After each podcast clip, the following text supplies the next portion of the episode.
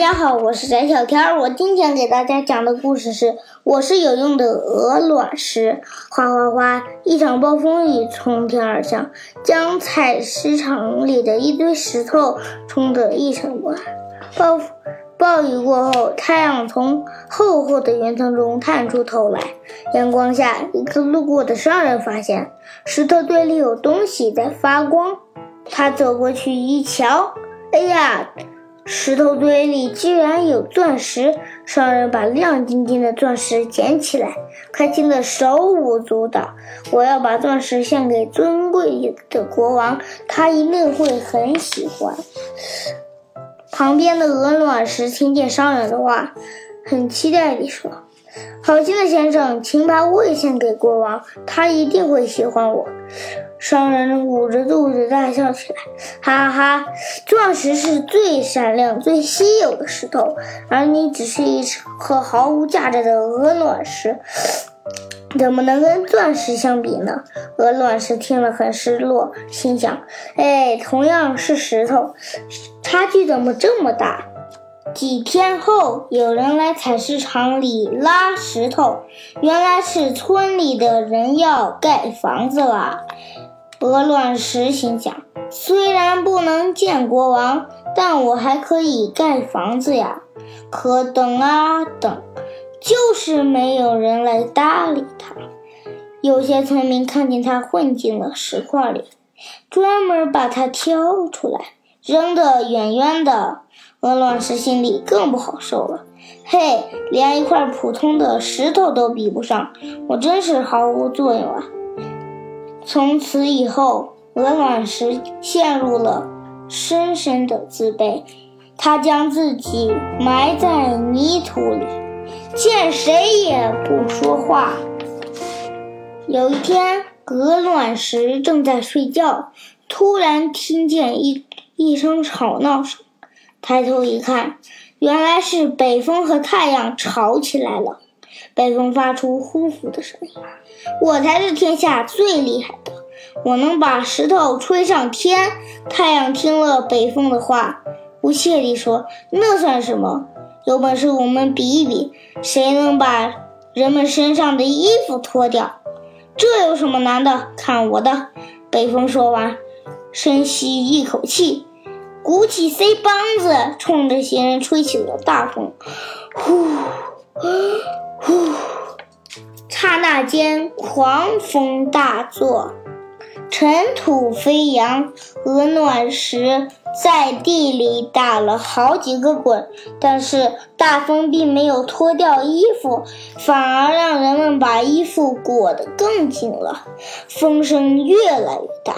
人们紧紧地裹着衣服，有些人竟然换上了棉袄。北风不服气，更加努力地吹了起来。最后，他累得气喘吁吁。这是怎么回事啊？太阳眯着眼睛笑，哈哈，看我的吧！太阳说完，发出了金灿灿的光芒，同时鹅卵石觉得身上暖洋洋的。太阳光越来越强烈，鹅卵石身上都开始发烫了。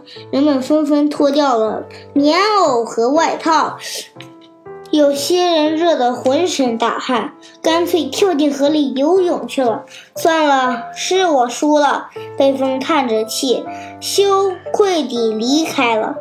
哎，北风和我一样没用啊！鹅卵石。想到了自己，失落地往路边滚去。他滚啊滚啊，滚到了一个村民的脚旁。村民捡起鹅卵石说：“这块石头真不错，是铺路的好材料呢。”鹅鹅鹅卵石第一次被人夸赞，心里别提有多高兴。他鼓起勇气问道：“请问，铺路可以见到国王吗？”会被很多很多人看到吗？能不能见到国王不好说，但是会被很多人喜欢。石头路了，真的吗？那赶紧快带我去修路吧。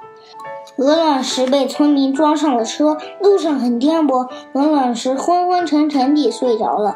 他醒来的时候，发现自己不能动了，身边挤满了和自己一样的鹅卵石。